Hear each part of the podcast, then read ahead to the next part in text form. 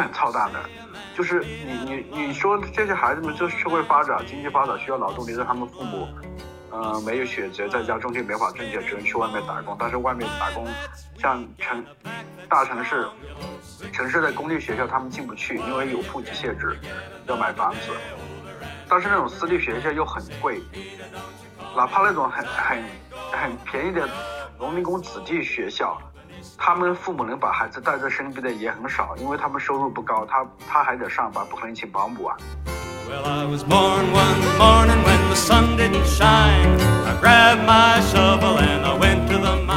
所以，我作为一个拍片子的人，我是想拍出来，我还是想去全部去影响一些人，让更多人去看见，因为很多社会问题看见是第一步嘛，有人意识到它是个问题，才是才是问题。所以，我觉得有些东西我是特别，可能我也是因为对社会很多东西保持愤怒。愤怒让我去创作，让我用影像的方式去发声，去夺回我一点话语权吧。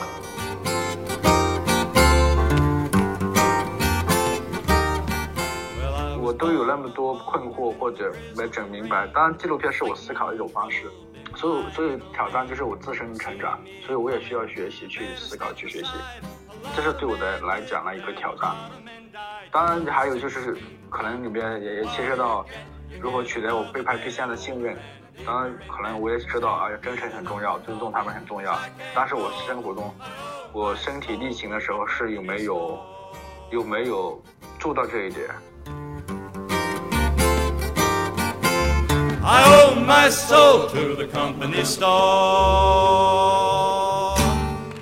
席地而众的听众朋友们，大家好，今天我们是邀请了独立制片人、纪录片和电影导演。蒋仁杰老师来做客我们这期的分享。蒋老师他是棉花沙影像工作室，然后棉花沙乡村图书馆的创始人，同时他多年来也一直通过纪录片等影像方式关注留守儿童、抗战老兵、尘肺病、心智障碍、性少数等群体。那么他的代表作有《春晓的孩子》《初三》《矮婆》《矿民马夫》《尘肺病》。还有将军的卫士、彩虹游轮等作品。那今天我们主要围绕的是矮婆跟矿民马夫尘肺病来展开对谈。然后我就正好想以这个矮婆为契机，因为它是刚刚从电影院线下线嘛。然后我看资料说它其实是是不是二零一六年它其实就已经拍完了，但是历经重重的阻隔，然后到了今年才能上线。那我想第一个问的问题就是。蒋导，你从现在你回望这部作品，然后你会不会有一些新的感受？包括结合电影里面的主人公后来的经历，乃至上映的困难，这期间你会对这部作品有一些新的感触吗？哦，首先，首先，其实电影其实我上映我已经没有那么激动了，当然也也很高兴，嗯，因为已经过了过了有几年了，就是有点麻木了。所以很多人问这个关于这个片子的一些细节，我还在努力回想。嗯，你看，就是你你功课做的很足。其实这个片子二零一五年八月份就开始拍，二零一六年拍完，二零一七年就拿到龙标了，就是放映许可证了。到了二一二零一八年入围，其实已经有四五年了。我我我我其实就没那么，但是至少我的心愿已了，就是我想做这么一件事情，我把它做了。虽然当时也负债几十万。后来一年一年一年还个十十来万，后来也也到去年年初的时候就已经还清了，所以至于上映它的票房多少，我知道它票房也好不了哪去，现在也就几十万票房嘛，但是我想要的效果还是有了，就至少我想拍这么一个片子，嗯，有我风格，有我想讲的故事，而且我想上院线，我这些目的我已经达到了，所以对于我来讲，就哪怕负债几年，我也愿意为他。没心甘情愿，所以压力也比较大啊，所以心愿已了吧，其他的顺其自然。但是这个片子可能票房不怎么样，因为它排片比较少嘛，而且有些排片比较尴尬。但是它评分并不低，在豆瓣评分有七点七、七点八分，在国产影片里面绝对算是高分，对？所以它口碑还可以，就是看过的人。但是其实市场也好，环境也好，其实对文艺片、纪录纪录片也好，其实。并不太友好，很多很多可能影乐经理是不是对他有偏见还是怎么着？但是我也我也不太懂，因为我以前片子没怎么上院线，对，当然我也在努力突破自己，来尝试去也也反正拍片子还也是去玩一下嘛，走一下院线看一下，对，这是大概的一个感感受吧。对，那我注意到他其实他虽然题材是电影，但很多观众会说他也会有一种纪录片的质感。然后其实之前可能蒋导大部分拍的可能是以纪录片为主。嗯。那我自己有一个私人的问题是，从纪录片导演转到电影导演这个过程中，从剧本创作到拍摄上，对你会不会有一些新的一些挑战或者说尝试？然后你会在拍电影的过程中，就这种所谓的纪录片的质感，它到底是你在创作中有意而为之，还是说其实它是跟本身这个题材跟这些主人公他们一个发展乃至他们背后的命运有关，所以才可能形成这种感觉的呢？啊，庄成，你你我我我你这一次性问的问题太多，因为问的太多，我有可能会漏掉问题。所以你问题还不能太多，太多的话，我你中间一个下四五个问题，三四个问题，我中间很可能就记不住那么多，可能有可能会漏。我先回答，我尽努我努力回答吧。嗯。嗯，首先至于那个纪录片风格，肯定是因为我之前拍了很多年纪录片嘛，呃，所以拍剧情片，它像纪录片，这很正常，因为我是可能纪录片这种创作的，其实很影响到我，所以拍剧情片。嗯，也很很像纪录片，不管是影像风格也好，讲故事也好，其实都都都挺像的。嗯，所以很多观众把它当纪录片看了。但是其实不管是刚才你问到是纪录片也好，剧情片也好，其实对我来讲没有太大的区别，核心都是讲故事。嗯，就是，但是对我的挑战是什么？纪录片一般就是一两个人、两三个人可以拍，就现场拍摄人员。但是剧情片，我们这个片子有四五十号人拍。我们花一百多万的成本，绝大部分的钱花在人工成本，就工作人员，比如演员的费用，比如主演，我们也也给了一万块钱。所以，所以主要就是人工成本。对我来讲，就是我要学会跟更多人打交道，要学会跟更多人相处。不像纪录片，我只要跟一两个人打交道就可以了，或者跟我的拍摄对象打交道就可以了。像剧情片就不行，剧情片它就要。他就要跟很多工作人员相处，对，所以，所以这是我不太擅长的。对我的挑战，我要跟很多人相处，而且我拍片子很较真，在线上容易发脾气。如果谁做事不靠谱，可能很可能就我就发脾气了，我就忍不住，可能很可能就会被我骂。所以其实这过程拍摄我也很受伤，就是经常发脾气。当然，因为拍剧情片它是环环相扣的，美术、道道具、服装。你摄影，你不能有一个环节出问题，录音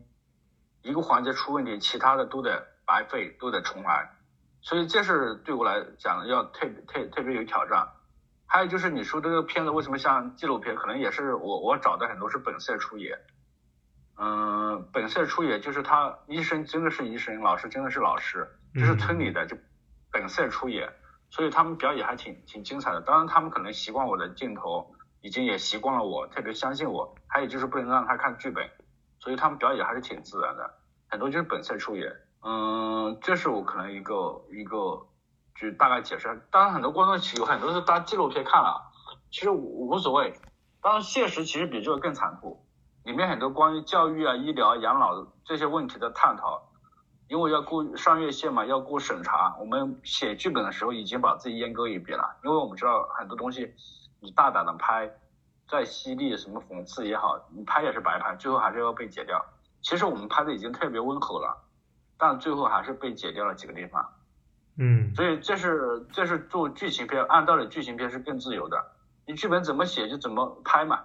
但是实际上你剧情片成本高，你就要跟市场玩，跟审查制度玩，不像拍纪录片，OK，我成本低，我不不我不妥协。我觉得影像电影是自由的，我不妥协，我不为了去去上上院线、上视频网站或者上上啥多卖点钱去进行阉割，这是很不一样的一个东西，就是这是我的，所以我可能以后我能我会不会还拍院线电影，估计会比较困难，会比较难，对。电影创作其实跟跟整个大环境是相关的，一个跟跟整个意识形态或者言论审查这一块的，其实都是相关的，就是这一块，大概就这些吧。对，然后我其实注意到，可能很多听众他不一定看过《矮婆》这个片子，那我现在大致先讲述一下它的情节嘛，就是它就是一个叫云杰的女孩，她目睹了即将升学的好友们相继离家出走。南下打工，而奶奶的突然离世，使她只能带着两个妹妹背井离乡去寻找自己在广州打工的父母。那么，其实通过这个题材，我们是能够看到流动儿童这个急需关注的一个公共议题。其实，蒋老师你也关注流动儿童多年，那我自己也会好留守儿童啊，对留留守儿童，对，那我就。也会好奇一个问题，因为其实我们现在处在一个，我们可以说还在疫情时代。那么在疫情时代，蒋老师这两年你会觉得，可能现在的留守儿童，他们会面对哪些新的困难吗？新的困难，或者说就是还是原来的，但是可能更加严重的那种困难。不只是留守儿童会面临，嗯，其实。很多人会面临，因为疫情对整个世界、对整个、对都都其实也发生很大的变化。就是比如啊，比如如果农农留守儿童的父母这些农民工，如果经济不好，疫情对经济影响冲击还是挺大的。如果经济不好的话，他们父母可能工资不高，或者甚至有失业。所以，但是他可能会影响留守儿童的生存或者生活品质量，所以这是可能会受影响。再一个，还有比如，如果疫情影响，他们可能不能自由流动，比如这两年过年，最近两年春节，就有一些留守儿童过年见不到父母，这应该也算是他是一个，也是也是对他们来讲，因为父母回家并不多，一般是过年回家，但是过年最近两年过年不是一直在倡导嘛，就是留在原地过年。这也是一个影影响吧，对，对，这个其实也会让我想到，因为我之前也会关注过他们，嗯，他们的父母，他们其实出去做什么呢？比如说很多父亲他们外出当农民工，然后他们的母亲可能有的因为本身学历等等问题，只能去一些呃可能相对灰色的行业，然后这些灰色行业是怎样的？比如说我研究过。比如说像那种洗浴工，或者说是那种按摩工人，他们可能一周七天都得上班，那么他们其实一年能够回到故乡的时间就非常有限。但是他们的儿童、他们的子女，如果不是跟他们一起在，比如像北上广这样的地方一起住的话，他们可能就会留守在故乡里面。然后，可是他们又没有足够的资金，能够找所谓的育儿嫂什么的去看护。那面临的一个问题就是，他们只能把他们子女交付给可能，呃，像奶奶这一辈的人照顾，或者说像能够信任亲戚，甚至干脆可能就这个成了一个比较空白的问题。我觉得这个可能也是我看到这个议题的时候，其实比较有感触的一点吧，就是它是一个，它其实随着疫情的这个贫富分化的加剧，可能它又更加的。明显了，对，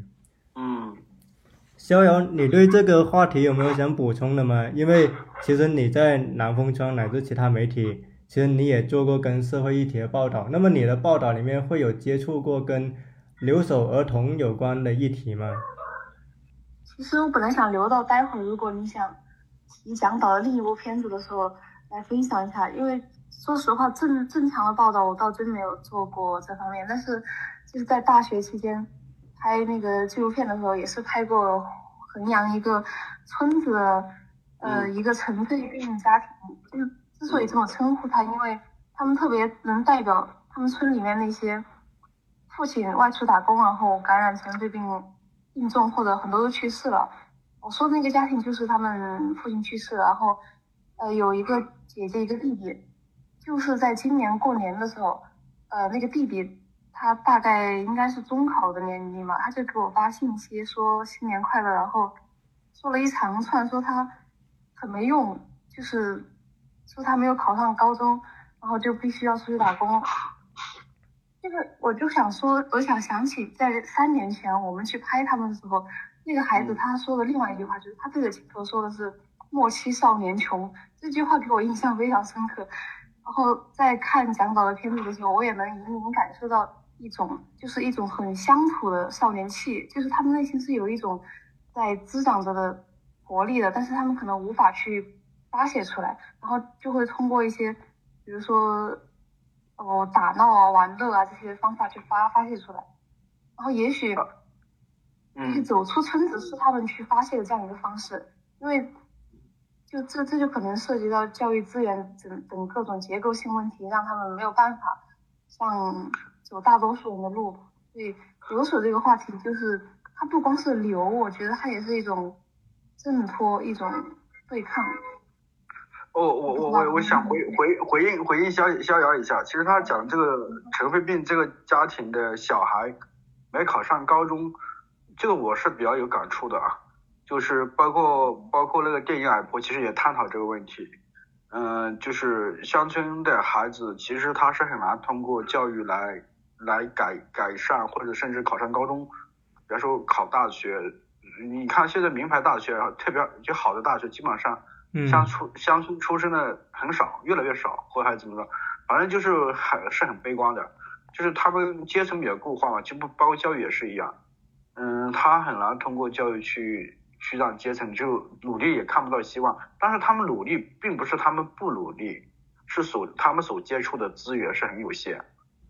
这是很操蛋的，就是你你你说这些孩子们这社会发展经济发展需要劳动力，让他们父母。嗯，没有选择，在家种地没法挣钱，只能去外面打工。但是外面打工，像城大城市，城市的公立学校他们进不去，因为有户籍限制，要买房子。但是那种私立学校又很贵，哪怕那种很很很便宜的农民工子弟学校，他们父母能把孩子带在身边的也很少，因为他们收入不高，他他还得上班，不可能请保姆啊。所以这是就是他们。家庭教育缺失，但是学校教育资源呢？学校教育资源，你看乡村很多人说没有代课老师，但是我发现有很多代课老师，而且那种资源分配啊，就是教育资源，其实核心的就是教育资源，不是乡村教育不是一个漂亮的教学楼就解决了，当然修漂亮教学楼就是是很立竿见影看到效果。我意思讲的就是，乡村这些孩子们他所接触的资源，其实是注定他是很难通过他努力也很难通过教育改变命运。我我我在想，不是最近今年这两这两年还是有一个词叫躺平嘛？嗯，其实我发现乡村教育也有点躺平的感觉。乡村教育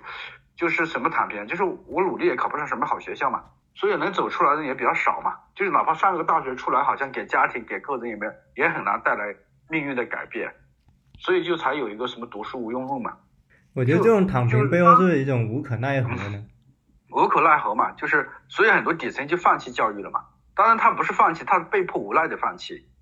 因为他们孩子，因为我是接触，我是拍了很多乡村，经常在乡村也拍一些乡村教育，乡村孩子其实他们成绩真的是很很一般的，就好像我们当年上学成绩也很，也也根本根本没，就好像我是我记得我上我是也是乡村出身，我也是留守儿童，我们班上很多啊，我们有些大城市的话，他们会这个会那个，我们是我们不会。当然我还好，我没那么自卑，我不自恋，但是没那么自卑，所以就是包括我们英语，特别是乡村孩子英语成绩，他们英语老师跟城里边没法比的，所以这些我意思就是这种东西注定了，就是意思就是同一片蓝天下，他们这些孩子出生不是不只是输在起跑线上，不只是输在起跑线上，后面有太多的资源分配或者好多什么，但是他以后他们同样会在同一个平台步入社会，也同样去竞争，其实他们是特别处于一种。劣劣势不是说他们不努力，他们觉得自己没用。OK，你看像中学啊，乡村中学、高中，其实乡村出生的孩子上高中的都比较比较少，不是有数据统计说乡村孩子出生上高中的都可能是都都很少嘛？但是我记得我我片子里面，呃，有很多孩子乡村孩子就上初中毕业就出去打工嘛。初中毕业你说成年吗？没有成年啊。但是我片子里面电影《矮坡》里面反映乡村孩子们很多。逃离乡村，就想出去打工嘛。很多就是未成年吧，但是我们片子里面可能有反映未成年孩子进工厂务工做流水线的镜头。我这个片子被审查上还要求解掉，不能反映我们怎么我们伟大的祖国怎么还会有有童工的现象呢？我觉得这个有点扯啊。对你这个其实让我想到最近豆瓣有个讨论的很火的话题，就是所谓的贫困、努力以及懒惰之间关系。因为这个讨论的源头是有人认为他说阶级越低的人，他可能越容易懒惰和怠惰。但是很快有人反驳说了，说这个所谓的懒惰或者说不思进取，它背后是个结构性的原因，不是说穷人不努力。而是说，在今天的局面下，穷人努力也看不到改变命运的可能性。就所以，所以很多人满脑子就是丛林丛林法则、丛林社会的这种满脑子嘛。现在现在人是人，不是不是原始猿猴人，所以以前老师用那种满脑子就是丛林社会这种，我是不太认可的。对这几年，其实，在教育制度上，他慢慢从所谓的应试教育调整成素质教育。那蒋老师，你感觉这个所谓的素质教育调整，可能他对农村的孩子来说，会不会是一个新的挑战呢？因为你比如说，可能本身如果是一张试卷，他们可能在应试上还能通过努力去追赶，但是如果现在除了应试之外，其他的东西，可能还需要覆盖，会不会对于农村的孩子来说，可能是个更加困难的一个挑战呢？我首先我想讲，我不是教育学家啊，嗯，很多东西只是个人的一些肤浅的一些个人观点。一一素质教育，他们乡村人怎么推广素质？素质教育需要很多优优质的老师，美术、音乐、体育各方面的。乡村很多老师，一个老师包班教所有课程，没有这方面老师怎么素质教育？应试教育，应试我我不信，我觉得是我不太我不太是，我觉得他们喊的素质教育的口号，反而把应试教育发展的更极端。就是你核心没改变嘛，我们都是比都是比成绩，对你其他的都什么都是以成绩来衡量，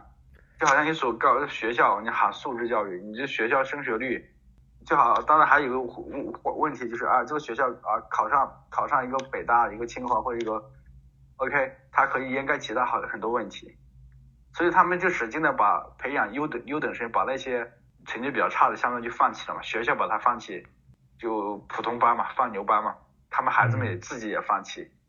所以他们就不想上学。所以在当然乡村里面，其实不就是上不学的还是比较少。除了刚才校友分析，包括我们接触的，就是因病致贫，因病返贫，就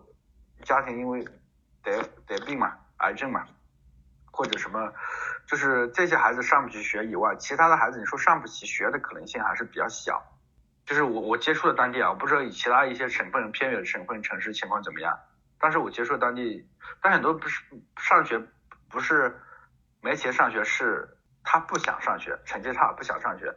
学校把他放弃，家长可能家长也没怎么在家不怎么管，所以他们就放弃就堕落或者就叛逆或者就不想上学，就就辍学呗。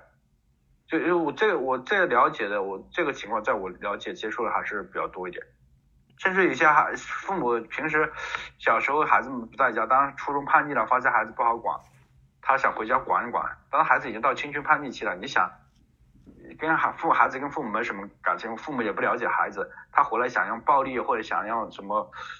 去去让孩子屈服听话，其实就很难了。孩子到青春叛逆期。所以，所以我后来也不是拍了一个纪录片叫《初三》嘛，我就对这个东西很好奇，就拍了一个片子，到底乡村孩子父母不在身边，到青春叛逆期或者到了初中三年级，他们是怎么度过的？哎，那像这些孩子，因为他们可能未来也不会去到大学，甚至可能不上高中，据你的观察，他们后来可能会走向怎样的路径，选择怎样的工作呢？就混社会呗，进工厂呗，流水线呗。当然，现在孩子乡村型，别说像现在乡村很多孩子也不能吃苦了，没有想象中那么能吃苦。现在会不会有些跑外卖什么的，就做外卖骑手什么的？对啊，没办法，那就做什么外卖啊。当然去说搞建筑工的还比较少，因为现在好多乡村孩子也吃不了苦，特别年轻的。嗯，当然还有些，就是比较好的一类是什么？就是学技术。嗯，学一门技术，手艺，比如理发，学一门手艺。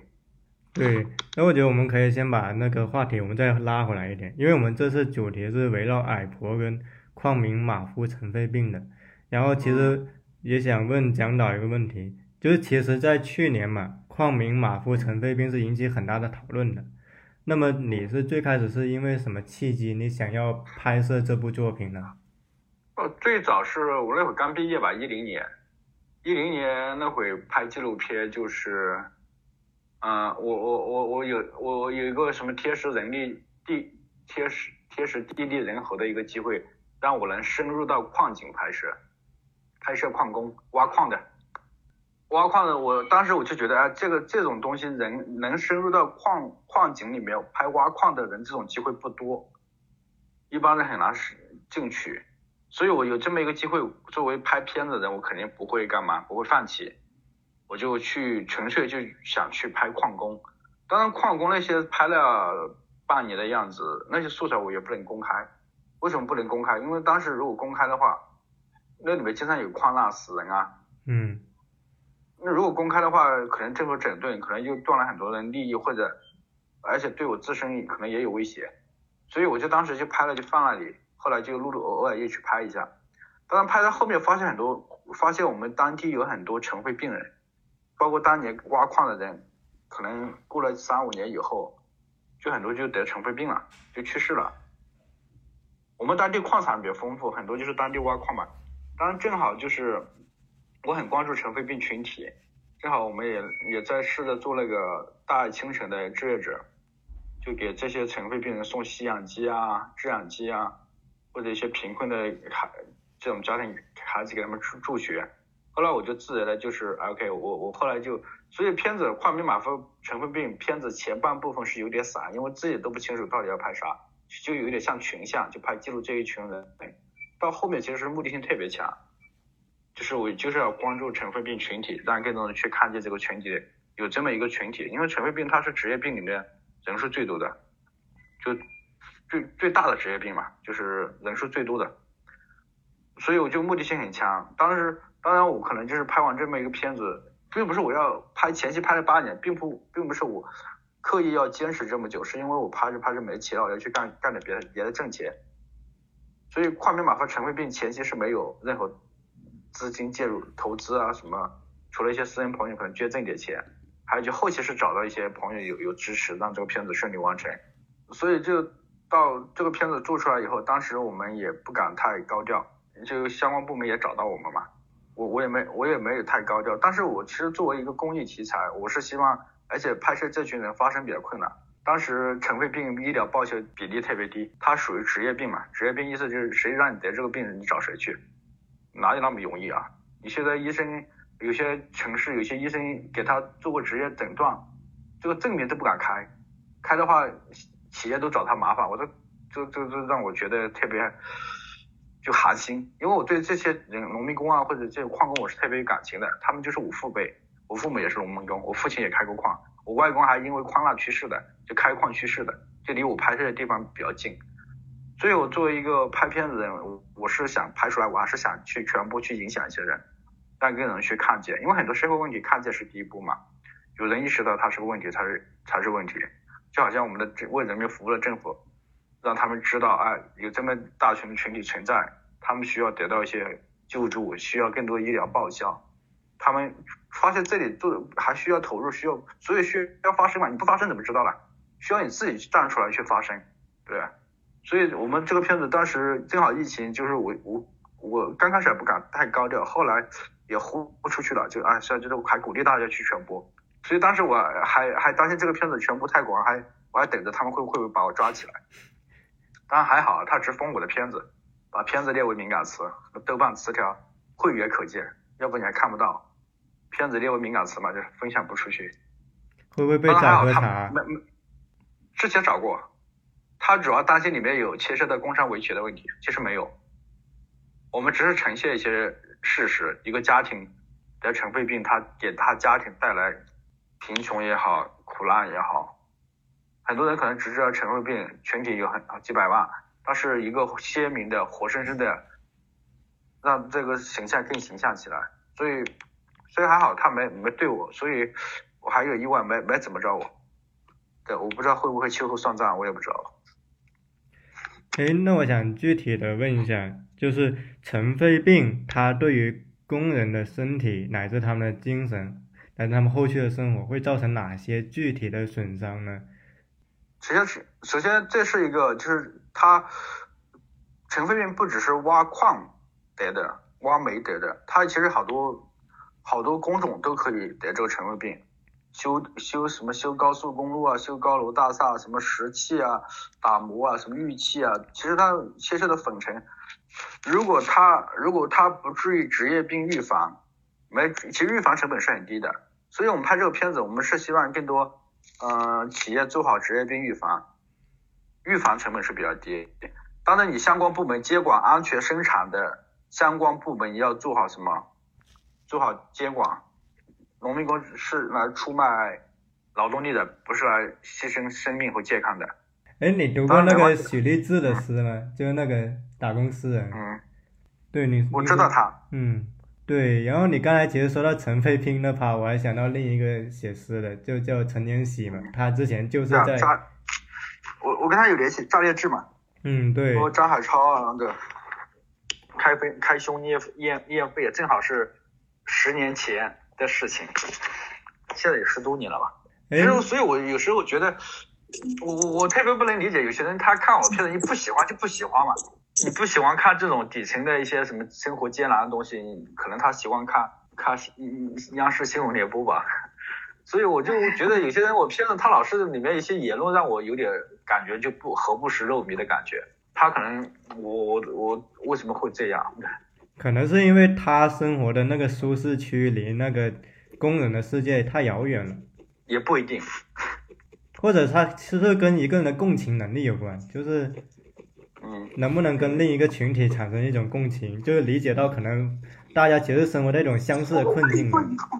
对，然后其我们再回到作品，就其实我们可以不不去谈那些敏感的东西，但可以具体聊一下，因为其实广东它也是个农民工的。大省很多工人在那里。那据蒋导演还有逍遥，你们两个其实都在广东。你们但据你们的观察，在广东的这些务工的群体，他们除了尘肺病，可能他们平时生活中还会遇到哪些可能比较具体困难，或者说他们还会感染一些其他怎样更容易感染一些其他怎样的疾病呢？哦，我回我回答一下。我我因为我是乡村的，我们很多人以为我是记者，我们老家很多人搞不清我是干嘛的，以为我是做公益的，以为我是导演，以为我是拍片子，以为我是记者，所以他们有时候觉得我很很有能力很强大，其实没有。他们有些就是农民工到年底，他们喜欢每一年经常有人会，他们每年都有吧，就是他们拿不到工资，他找到我说我有什么办法没有，这是一个问题。所以，每到年底的话，我对工人切心有时候。呃，这个事情我有时候还发牢骚在朋友圈发。当他找我的话，我只能让他走正规途径，走什么一个劳动法，他所以这个也很艰难啊，劳动局啊，去去合规途径，实在不行我让他网络上注册个账号发布一下，我帮他转一下推一下。所以我只能这种方式，我特别能理解他们，因为他到年底了，年底他们要回去，没钱怎么面对自己孩子，面对家有父母。怎么？所以我我就特别理解，这就是我接受的，就有时候会碰到的一些问题，就碰到一些情况。但是有时候我还更多的是无力感，有时候我还联系媒体，媒体好多还不敢报道。当然，我是有时候我老老出现了什么恶意窃心，我就觉得特别扯淡啊。所以我觉得有些东西我是特别，可能我也是因为对社会很多东西保持愤怒，愤怒让我去创作，让我用影像的方式去发声，去夺回我一点话语权吧。因为可能这种是我，是我是我一个武器吧。当然，这个武器我我也不知道。现在片子拍拍完以后，传播也是挺困难的。就好像我有个新片子叫《彩虹游轮》，因为“彩虹”两字觉得有点敏感，所以把片名都改了。改成什么？叫漂泊。我觉得“彩虹游轮”更好。但是“彩虹”这两个字有点敏感。对，不给呈现了。对，并不敏感，只是被敏感啊。其实我们片子很少宣扬仇恨的，就是呈现一些事实吧，一些人发生比较困难的人的一些现状吧。其实没有希望更人更多的增加更多人共情，了解这个群体，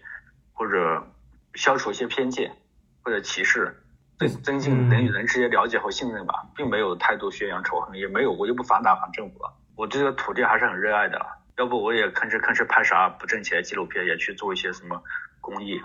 就是关心身边人和事吧。对，当然能力很有限，做不了太多。一屌丝拍片子的，屌丝能做做不了多少，别把自己拍进去就不错了吧。逍遥，你有没有要补充的吗？就是关于这一趴。呃，刚刚蒋导说的也很有道理，就是他去找媒体，可能很多都没办法，因为本地的媒体都不能关心本地的事情，这个也是。本地不好，更不好报。对，本地的更不好报道的。对。我们就只能天天听说。嗯。但是跟我们没关系，就是作为媒体，我们也，嗯，就一定要把手伸到很远，一定要去很远的地方去做一个好像跟你完全没有关系的事情。然后现在我觉得也很很无奈的，就是不像我，我是一个没有组织、没有单位，可能发几句牢骚、吐槽、抱怨几句、骂几句娘，没人来，第二天没领导来找我约谈，没谈找我谈话，我还没这个顾虑。有些人很多事，特别是在体制内或者在单位或者一些光美的，他们其实是，就算他有良知，但是想做点事情，其实也是很困难的。嗯，但是我觉得这个可能也也不是我们要要去控诉的重点，就像刚刚您说的。无论是拍电影也是好，写文章也好，就是我们还是得关心具体的人嘛。嗯。就比如说有人看完。对啊，我们我们一直倡导说爱人啊，首先首先要爱人啊，不爱人爱家人爱身边人，尽量在身对身边的人多释放点善意，这就是一种爱的传递啊。哎，其实我注意到一点，就是蒋导虽然肯定是以对公共议题的关怀，然后保持这个愤怒来创作，但其实你的纪录片是非常克制的。就是我注意到一个细节，就你在我忘了是矮婆还是哪部片的时候，你其实对配乐是有一些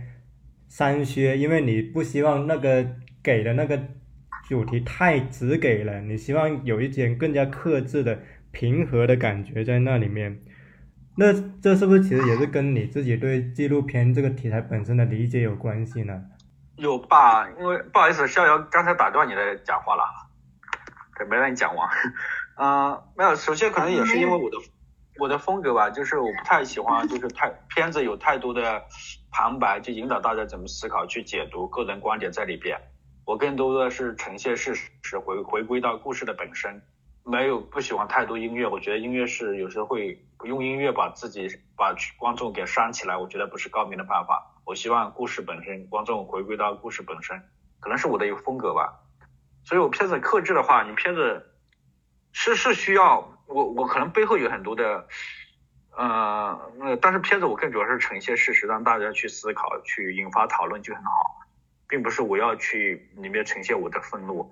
我只是把事实事实呈现出来，可能愤怒或者什么，可能就背后可能背后更多的去分享分享一下，对，所以。所以可能是我片子风格吧，就是当然你如果拍的太犀利、太嘲讽什么，你片子以后也会很，就是可能推向市场，你像上视频网站，更别说上院线啊，视频网站都会可能会会比较困难。所以当然我我我也是想想片子就呈现事实，没有不会太多去去抨击谁啊，或者当然这个后面人有些人去解读是他们的事情。对哎，那像你所坚持的风格，其实，在最开始找投资的时候，会不会经历很多的困难？或者说，可能他们也不太能理解你的风格，或者认为他可能不能够得到很多的受众？你会遇到最开始你会遇到很多这样的困扰吗？拍片的前面几年都很困难，前面几年我还经常负债啊，嗯，前面我超了毕业十年有八年负债吧，当然负债也不多了。其实对我来讲，我们还是有一定赚钱能力，就是我没没没有买房买车，其实就没有太大压力了。这生活啊，其实不管我或者家庭，其实吃饭能吃多少钱，吃不了多少钱。我们租房也在城中村，广州的城中村也房租也没多少钱。其实对我来讲，压力最大就是我要片子，我我片子投进去钱，或者我要去回努力回收成本，或者片子努力去找点钱，因为纪录片你纯粹靠。卖卖钱去发行销售赚钱太难了，因为你的片子不太适合大众化，我的片子又不像不适合什么电视台播放，要不电视台我也不擅长那种风格，就很多音乐旁白，很多这种东西我也不太习惯。我的片子很多都是娓娓道来，就是这可能是我喜欢的一个东西吧，就是节奏比较慢。所以我片子其实看我的片子还是有门槛的，一个片子比较长，而且讲故事可能会节奏会比较慢。但是，所以我通过片子认识的朋友还挺挺有质量的，就是影迷也好，他们看过我片子，其实还认识不少比较有思想、有想法或者有情怀、有爱情的人。包括我片子幕后片子为什么片尾有长长的明谢名单？因为还还是有很多人，嗯，他来支持我做这个事情，就是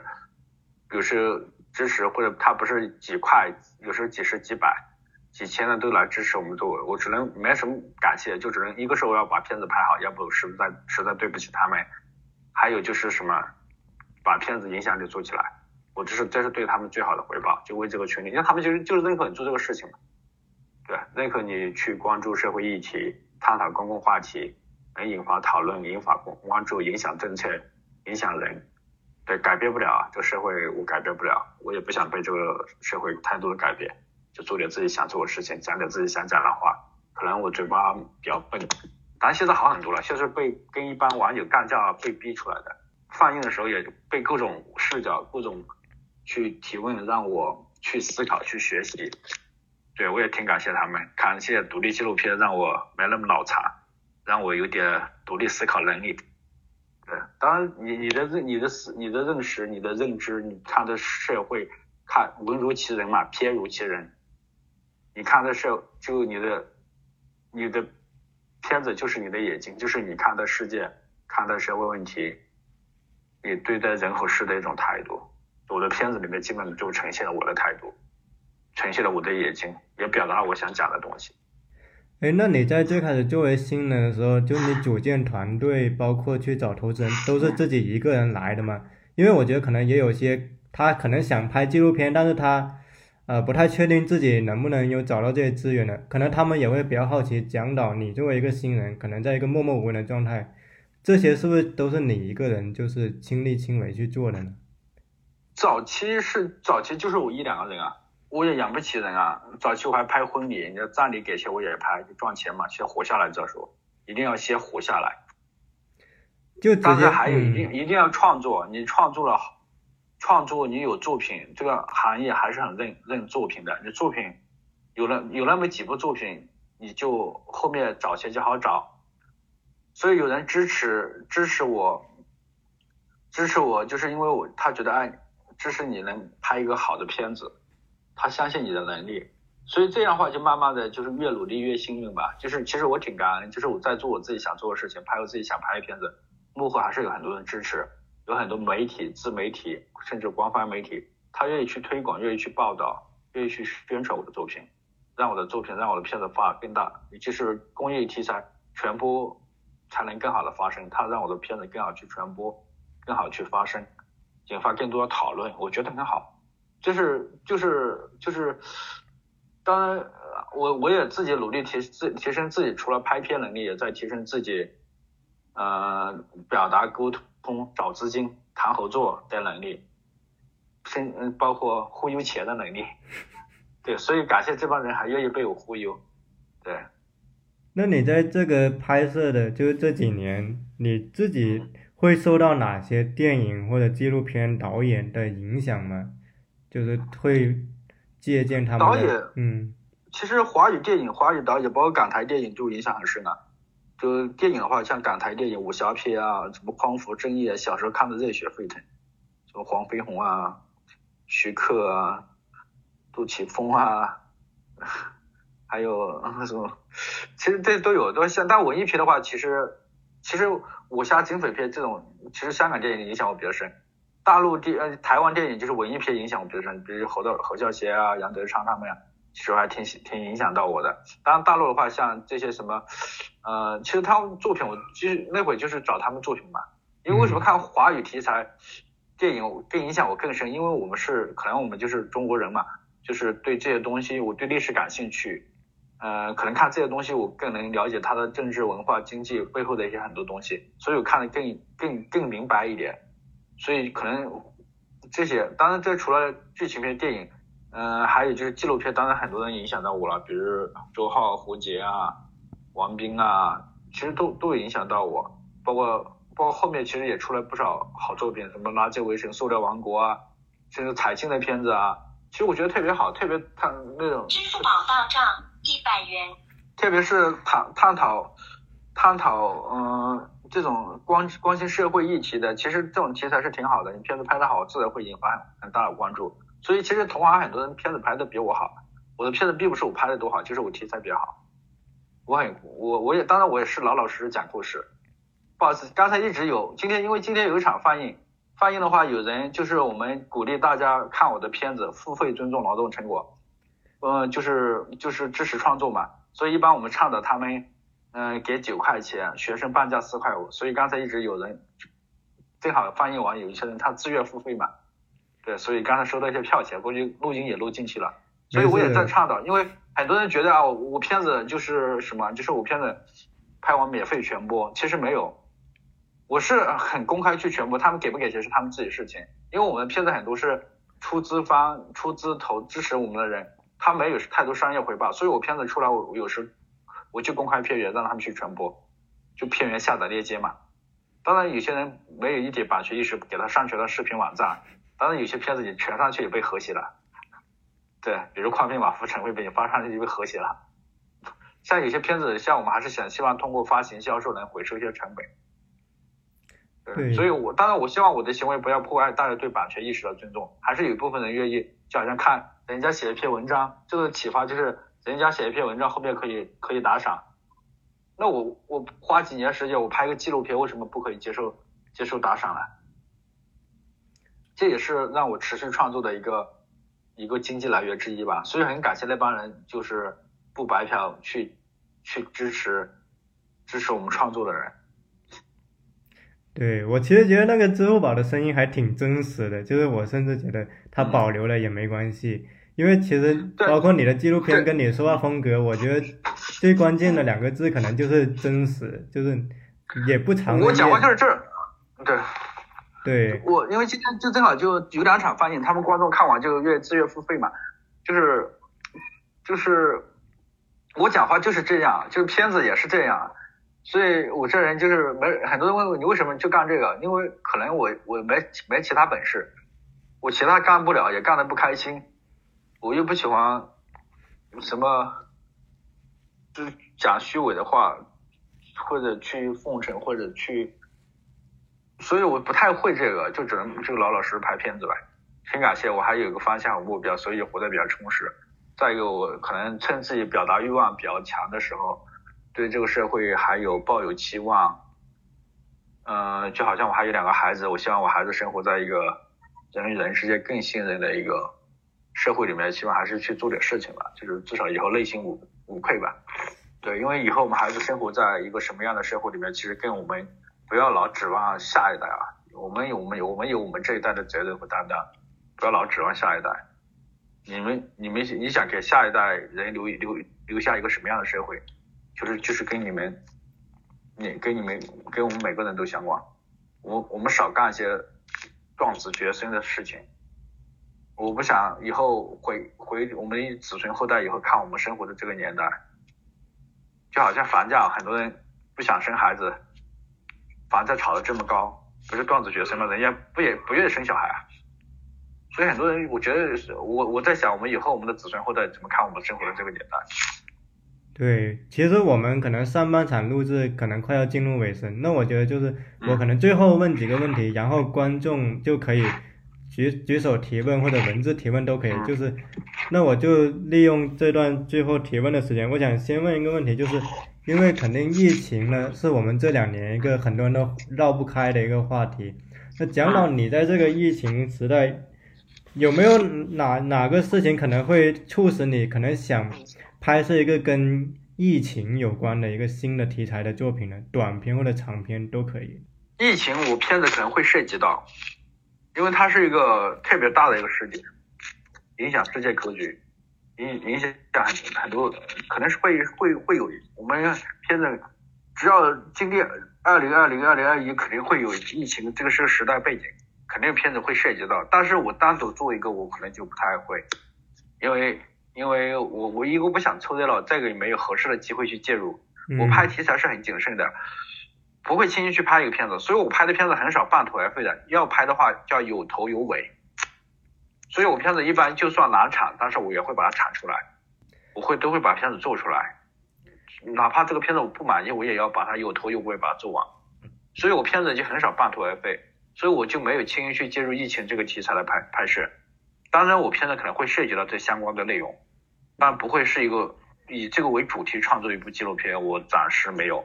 但是我会记录下疫情下的人生活，我们拍摄对象的生活的变化，对他们的影响，这可能会有。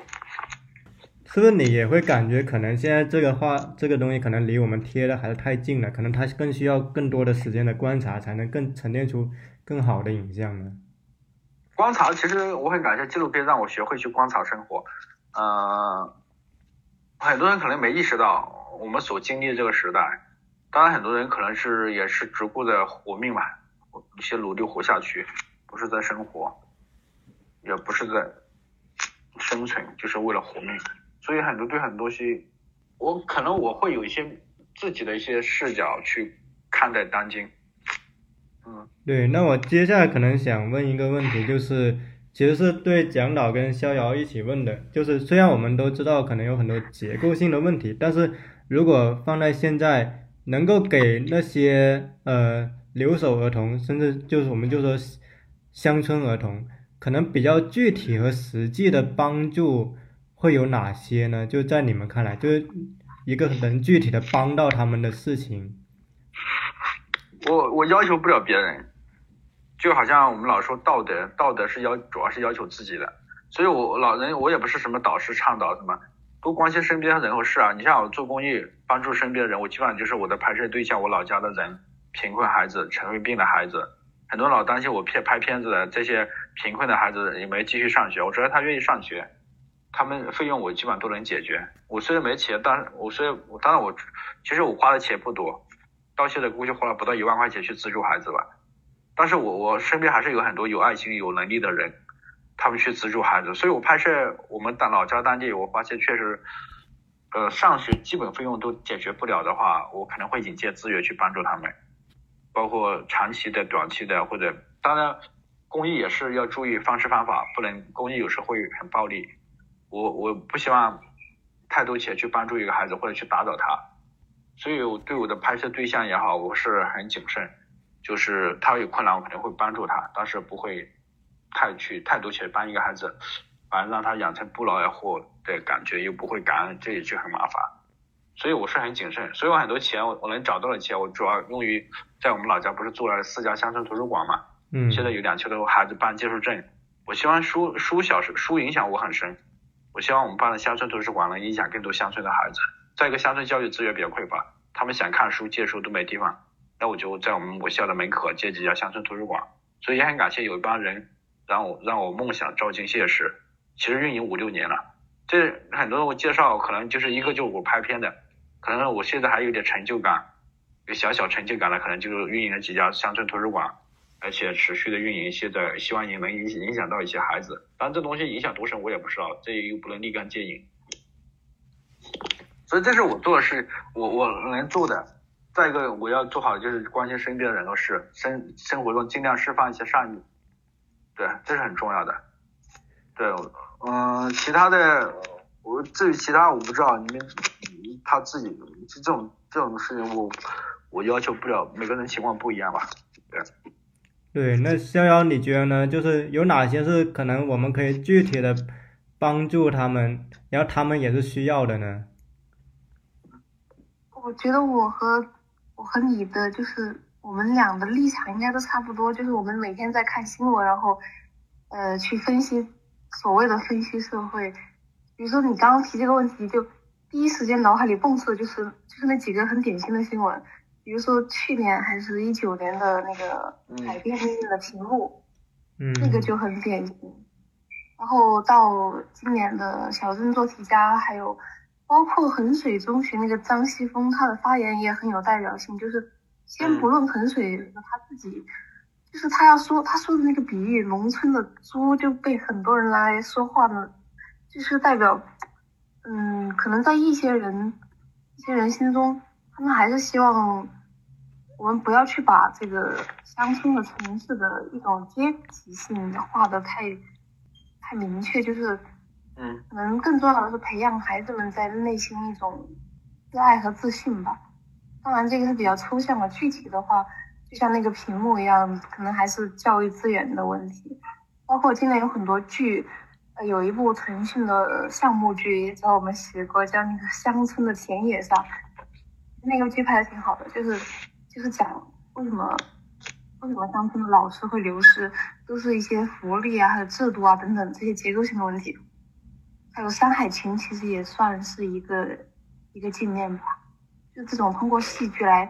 先反映问题，然后大家才能去思考问题的症结在哪里。当然要改变起来肯定是一点一滴的，可能有一块屏幕就有第二块，如果能把这个变成一个现象级的东西，那可能就不是问题了。我在想一个啊比较具体的东西是能够尝试削减学历歧视在就业中的比重呢？因为我注意到在今天学历啊，它越来越成为很多企业卡人的一个手段，但是因为现在学历它越来越贫富分化了，就是富人的学历可能就越来越低，呈现这么趋势，导致了可能很多穷人或者说很多村镇的青年人之所以没有能够选择更好的工作，或者甚至不能在一个水平线跟人家竞争，是因为他在那个学历那关就被挡住了。我不知道两位会不会有这个感觉？就这个是我，呃，从因为我自己本身是广东湛江人，其实在我们身边就有很多村镇的青年，就从这个从广东湛江，然后我在北京跟在上海生活的过程中，我一个感受比较明显的就是这个工作的区隔、社会的区隔，其实现在正在越来越以一种体面的形式给包装起来，而这种招聘中的学历可能就是其中的一个体面的一个代表。啊，我我我想回应不是这个，我想回应就是上次说能带来什么实际性。嗯，我被很多人问到，说你拍这个有什么用？能带来什么？改变什么？其实我有时候都不想辩论，因为这种问题我都不想聊。这社会只对对那种就就比如一个人成功啊，权钱盛世嘛，啊，他有很多钱，啊，他就成功了，就是就好像你做什么事情要立竿见影看到效果，OK 就觉得有必要。那我对我们生活除了不饿死吃是最重要的，其他都不重要。但是这个社会可能我在我看来就觉得缺少了公平正义，所以这个世界越来越混乱，越来越这价值观越来越扭曲，所以就越来越不好玩。就好像你讲的乡村什么教师啊，所以我对乡村教师什么乡村教师代课老师或者老师工资拖欠这个事情，我觉得特别愤怒。当老师没有尊严的去活着，这不不是一个已经什么世界经济什么第二大体什么 GDP 什么。我觉得这些东西在这种切心、切乡村教师的心，甚至让他们很低的工资，我觉得这是个羞耻，这是国耻吧。因为这教育直接影响到我们下一代啊。对，可能我就对你这刚才你聊的这个问问题我比较感兴趣，这些什么文凭学历，我觉得文凭学历我我这个东西我不太看好。啊不不是我不太看好，就是我觉得这个教育要回归到人教育、常识教育人人性教育，首先要把人培养个真正的人，独立的人，就独立，这是最重要的。当然这这也是我的我的个人观点，对我也我也在我也很困惑。我也在思考怎么会这样，所以我也在努力学习历史，是不是想从历史的高度来看待当今，会不会让我更没那么多困惑？对，这是大概我我大概的一个回应。行，其实现在我们的听众就已经可以举手提问了，如果你们想要发言的话，嗯就可以开麦，都是可以的。然后我其实注意到聊天框里面有一个朋友他已经提出了一个问题，他问的是。怎么处理纪录片演员？他不是专业演员，面对镜头有没有可能会出现一种在演戏的感觉？就是他可能是想要问的是导演怎么去调教演员的一个问题。首先，纪录片里面没有演员，剧情片里面才有演员。纪录片它是真实的，它是非虚构的。嗯、剧情片它是预虚构，它才会演员。当然，我其实中间有分享。分享就是非职业演员，首先本色出演，因为你你当然里面也有一些细节要注意，就是你要对他足够了解，他要习惯你，习惯你的镜头，嗯，还有就是你要了解他，了解他才知道他是本色出演嘛，都不了解他，嗯，还有就是我们拍摄细节要注意的，不让他看剧本啊，看剧本他老想着背台词去了，还有一个充分相信我们的非职业的，让他们他们发挥，可能至于纪录片的话，很多人说啊，你怎么不看镜头啊，怎么的？纪录片很很重要，就是跟与人相处的问题。你会不会尊重你的拍摄对象？你尊重他们，他们是能感受得到的。你们可能彼此更信任，越来越信任。他能在你面前，在你的镜头面前更真实、更自然的。所以其实核心就是跟人打交道。当然最核心还是你会不会做人，你会不会尊重别人。对，就好像我拍性少数题材、拍心智障碍题材，你这个拍摄创作的导演都对这个群体有偏见、有歧视，你说你能拍出多多有深度的片子吗？你对这个群体都都有抱有偏见，甚至于很离谱的一些想，我觉得猎奇的一些心态。我的片子就是为什么就很多平视的视角，就是平视的镜头，就是代表我一个心态，我跟他是平等的。对，所以所以这是我的一个态态度吧，就是大概不知道有没有回答他的问题。对，那还有朋友想要提问吗？可以直接开麦都可以的。还有吗？我们我们还有几分钟。对呀，你们可以文字或者直接开麦都行的，就不一定是问关于那个电影纪录片本身的，可以是其他问题也可以。或者我在等的过程中，我自己先先问一个私人，就是蒋导，其实也可以给我们推荐一下你自己比较喜欢的几部纪录片，然后跟我们分享一下。我想一下，最近看过的纪录片，嗯，最近院线上的纪录片好像不多吧。除了有一些大学，还有，当然以前的纪录片，嗯，我得想一想，因为最近看剧情片比较多。当然纪录片我看过一些，还没出来。我记得你很喜欢周浩跟王斌的片子。那我还喜欢胡杰的片子嘞。就是最近我看了一些年轻人的作品，确实还不错。嗯。啊，就是嗯，就是比比如有一部讲讲盲人。心智障碍者谈恋爱的故事叫《阴阳之间》，我还挺喜欢。还有一个，还有一个就是在广州纪录片节看了一些片子。嗯，因为最近我看片子太多，其实有几十部，就是纪录片。就是因为我做那个广州纪录片节的评委，还有那个新周刊里面有一个呃影展的一个评委，所以还看了他们一些作品。其实还是有些作品还是很不错的。对，有一个观众我注意到他提问是。他说想问一下，在拍纪录片的时候，除了资金，你认为拍摄最难的地方还有哪些？其实还是很多人关心的问题，关心的问题就是我自身的成长和挑战，我看待事物的方深度和我理解的层次，直接影响到我作品，这是我我需要自身的成长，我我。我都有那么多困惑或者没整明白，当然纪录片是我思考的一种方式，所以所以挑战就是我自身成长，所以我也需要学习去思考去学习，这是对我的来讲的一个挑战。当然还有就是可能里面也也牵涉到如何取得我被拍对象的信任，当然可能我也知道啊，真诚很重要，尊重他们很重要，但是我生活中我身体力行的时候是有没有有没有。做到这一点，这对我来讲也是个挑战。至于什么工具、什么设备、什么技术层面，其实对我来讲不是特别重要的。对我来讲，不是，我也不追求这个东西。有一个朋友问矮婆的主角他现在怎样？嗯，上高中了，高高高三了吧？我我我上个月我还给他发信息，我说我们拍的电影好几年了，都终于上映了。我说你好好上学吧，嗯，其他不用管。如果上学，到时候如果上学上大学费用，我会跟他爸搞定。其实云杰是我的一个亲戚吧，他爷爷跟我爷爷是堂兄弟，所以他上学上大学我基本上能解决吧。就是，当然最主要是他要去努力去学习，找到自己喜欢的事情，嗯，找到自己的方向，去努力就行，别放弃。哎，我觉得这个还挺温暖的，因为它是个具体的对一个人的帮助。就是我现在其实比较喜欢那种。具体的就是，就可能某个东西让一个人有一个很具体的改善，我觉得这个东西在现在还挺鼓励人的。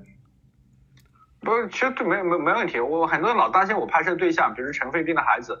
他父亲去世了，拍他去世，他孩子怎么办？他孩子，呃我我我我我我这点能力还是有的。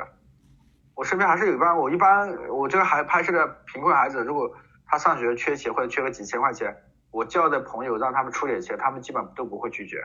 当然，我交的朋友，他平时他有跟我讲啊，你拍摄的孩子或者你接触了解的孩子确实比较贫困。当然我们钱也不多，一般比如啊，这孩子上学需要六千块钱，需要我就叫六个人，一人出一千块钱嘛。他们基本上都有这个能力，愿意愿意，他还是感谢他们相信我吧。他们也是通过片子去认认识我，所以我们拍摄孩子不会有太，当然我不想太多的去打扰他，也不想太多钱去帮助他们，但是我解决他们最基本就可以了。嗯，刚刚那朋友他追加了一个问题，他是想问你在选择题材的时候会有什么考虑的因素？考虑一个资金啊，考虑我能不能拍好啊，考虑到是不是太多重复自己啊，考虑到我的创作会不会拍更好的一部作品啊，会不会有突破啊，可能都会考虑吧，还有考虑我被拍对象会不会嗯、很难相处啊，会不会持续的信任啊，会不会有公开会不会有压力啊，甚至安全的问题啊，我可能都会考虑吧。嗯，嗯综合也，当然我可能嗯最没考虑的可能就是观众和市场。哎，其实您刚才也我拍片子嗯我拍片子不太迎合观众，观众哈，他观众现在喜欢看抖音，我天天拍抖音去吗？对啊，我观众观众喜欢那种短平快，喜欢解冲突，喜欢狗血冲突，喜欢喜欢那种呃视觉效果，我我我做不到，我只做我自己擅长我喜欢的事情，就我喜欢的风格，讲我想呈现的东西，对，所以好的电影抛到对的观众就行。哎，话所以，所以很多嗯人他说啊不喜欢我的片子很正常哈，我又不是人民币，我是都需要你喜欢吗？这不很正常吗？对啊，你不不喜欢片子，看我看完一部或者看了你可以选择嘛，可以不看就可以嘛，以后再也不看我片子也没事了。这个不喜欢每个人口味本来就不一样啊，不喜欢不很正常嘛。所以我对批评片子批评，特别善意的批评我都其实都没什么，我就怕那种恶意的曲解、解读、攻击、扣帽子，这是我我特别让我反感的。对，话说我突然也好奇，因为你也说到你现在在当一个纪录片的评审，就你也看到很多年轻人现在拍的纪录片，那在你看的过程中，你感觉他们拍的片子会有呈现出一些什么共性吗？或者说他们普遍会关心哪些议题呢？哦我看的还不少，就是关注社会的，关注社会议题、社会问题，关注当下的，因为这种片子才能进入到评审的阶段，可能很要不就早期就筛选掉了。其实纪录片是很人文的东西，如果你没有人文素养，没有人文很人文的东西，其实是很难去获得很多的关注，很或者行业的认可，甚至于观众的认可。所以纪录片，我看的片子，当然我看的片子很多，当然从技术层面角度、设备其实都问题不大，最主要核心的就是你你的片子有没有讲好一个故事，有没有感动我，是不是好片子，所以这是很重要的吧？对，我可能不会太去纠结，嗯，不太纠结他啊，这是用什么设备拍的或者怎么着，他可能是我们行业人士喜欢纠结这东西。纪录片是面向市场、面向观众，可能更主要是讲故事吧，对。所以我看了纪录片，很多很炫、很酷，剪辑好多都很优秀的作品，但是其实我我我我我都我都做不好，做不了这么好。对，就是从技术层面啊，从剪辑啊、摄影啊、构图啊、设备啊，其实好多片我片子好多还不如他们，哪怕是学生作品。当然，纪录片不是光有这些就行了啊。所以可不可以理解，其实，在你的呃观念里，真诚是一个非常重要的东西。然后，一个艺术作品，它必须要跟公共性有所连接，可能它才会引起更大的一个共鸣呢。就是公共性跟真诚是在你衡量一个作品里面很重要的两个标准呢。可以这么讲吧？对，对，然后然后我注意到有一个观众他提问说，他是说那个矮婆的主角，他可能也是可以作为一个观众来看您的片子呢。那他有没有跟您表达过他对这部片子的看法？嗯海婆云杰其实这个电影上入围北京国际电影节的时候，一八年，我是带他参加的唯一一场嘛，除了在老家放映他有参加，嗯、除了这个他参加的唯一一场放映，他是我带他第一次去北京，第一次坐飞机，第一次去电影院看电影，而且看的是自己主演的电影，当时还有映后交流，他可能就觉得是一个美好的回忆，觉得很好玩。觉得这些哥哥姐姐他们都我们剧组人员都很照顾他，他跟大家玩的也很开心。当然他对我比较可能会有点，因为我在他面前有点哥哥哥哥的角色，所以他对我特别 有点惧怕，就就或者一些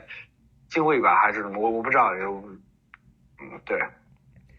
行，那我觉得其实也快录的差不多了。我觉得就最后一个问题吧，就就讲到你现在有没有准备酝酿再拍的新的题材呢？就或者你在构思的一个新的想法？我一直在创作啊，我我给自己定的目标，一年出一部作品啊。我一般有同时有四五部片子在拍啊，就是同时在拍，因为我有个小小团队嘛，我没时间拍，我可以安排摄影师按照我的想法、我的要求去拍。嗯，可能因为我乱七八糟的事情太多，嗯，我觉得也很烦，分散我很多精力，包括啊今天来直播一样。其实我是因也是因为跟逍遥关系比较好，跟我朋友很多，所以就好像我这是出来混，总得要还的。就有很多人，其实我这一路走来，就是有很多人支持过我，帮助我，帮我去找钱，帮我去宣发。所以他们找我的话，我也会努力去帮他们。当然，如果他是一个没半毛钱关系，与，非亲非故，那我我我我为什么要所有都都得要？所以我还是要好好去回归到自己的创作上面。所以我的片子基本还是关注身边的人和事吧，包括现在刚才你提到的流动儿童啊，包括现在关于人与土地就搬迁题材我也在拍，包括一些抗战老兵的片子我也在做后期。所以这些也都有在创作嘛，因为其他事情干不了，那就是只能创作吧。现在还有表达欲望，就多拍点呗。等到时候可能如果没有表达的欲望，就是社会没有不抱有期望，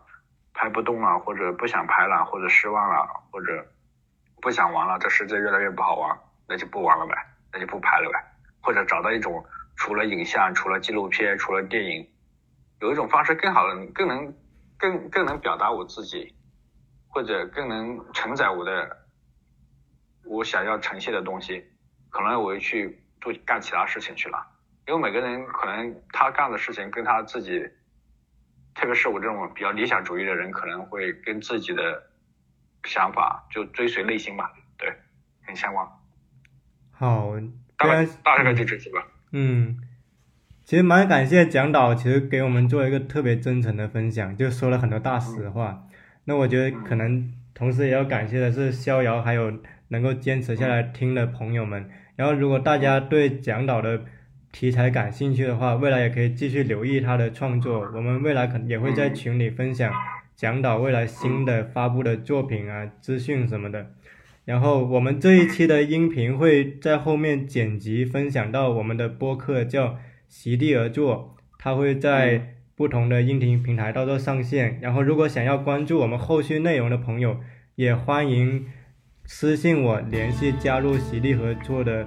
会员群里面。总之就是最后还是非常感谢蒋导跟逍遥能够参与我们这一期的分享。那这一期就到这里完满结束了。